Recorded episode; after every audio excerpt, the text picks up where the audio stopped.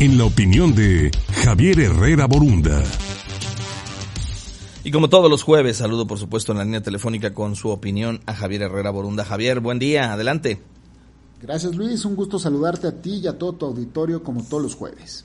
El nuevo virus respiratorio que tiene en vela China y al mundo es de difícil detección, potencialmente mortal y estalló en el peor de los momentos posibles. Esta semana en China se caracteriza por tener la mayor afluencia de migrantes en el mundo. Son las celebraciones del Año Nuevo Lunar y cientos de millones de chinos viajan para reunirse con sus seres queridos. En dichos trayectos pasan largas horas en autobuses, trenes y aviones que están completamente llenos, lugares donde respiran el aire que se recircula por los sistemas de ventilación y por obvias razones se vuelve la perfecta pesadilla para el control sanitario de enfermedades contagiosas.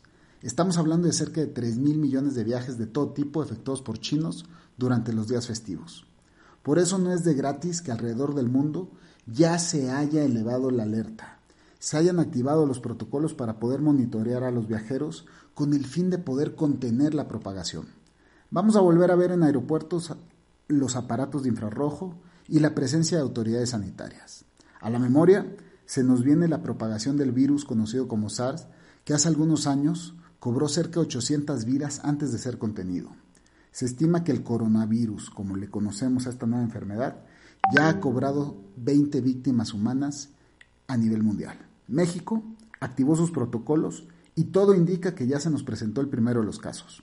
Un ingeniero de Reynosa que regresó de China el pasado 10 de enero pasó por el aeropuerto de la Ciudad de México antes de ir a su tierra natal. Puede ser el primer caso confirmado por autoridades mexicanas. En este momento de tanta incertidumbre con el sistema de salud, que si el INSABI es o no lo que se esperaba, lo menos que necesitamos es una pandemia.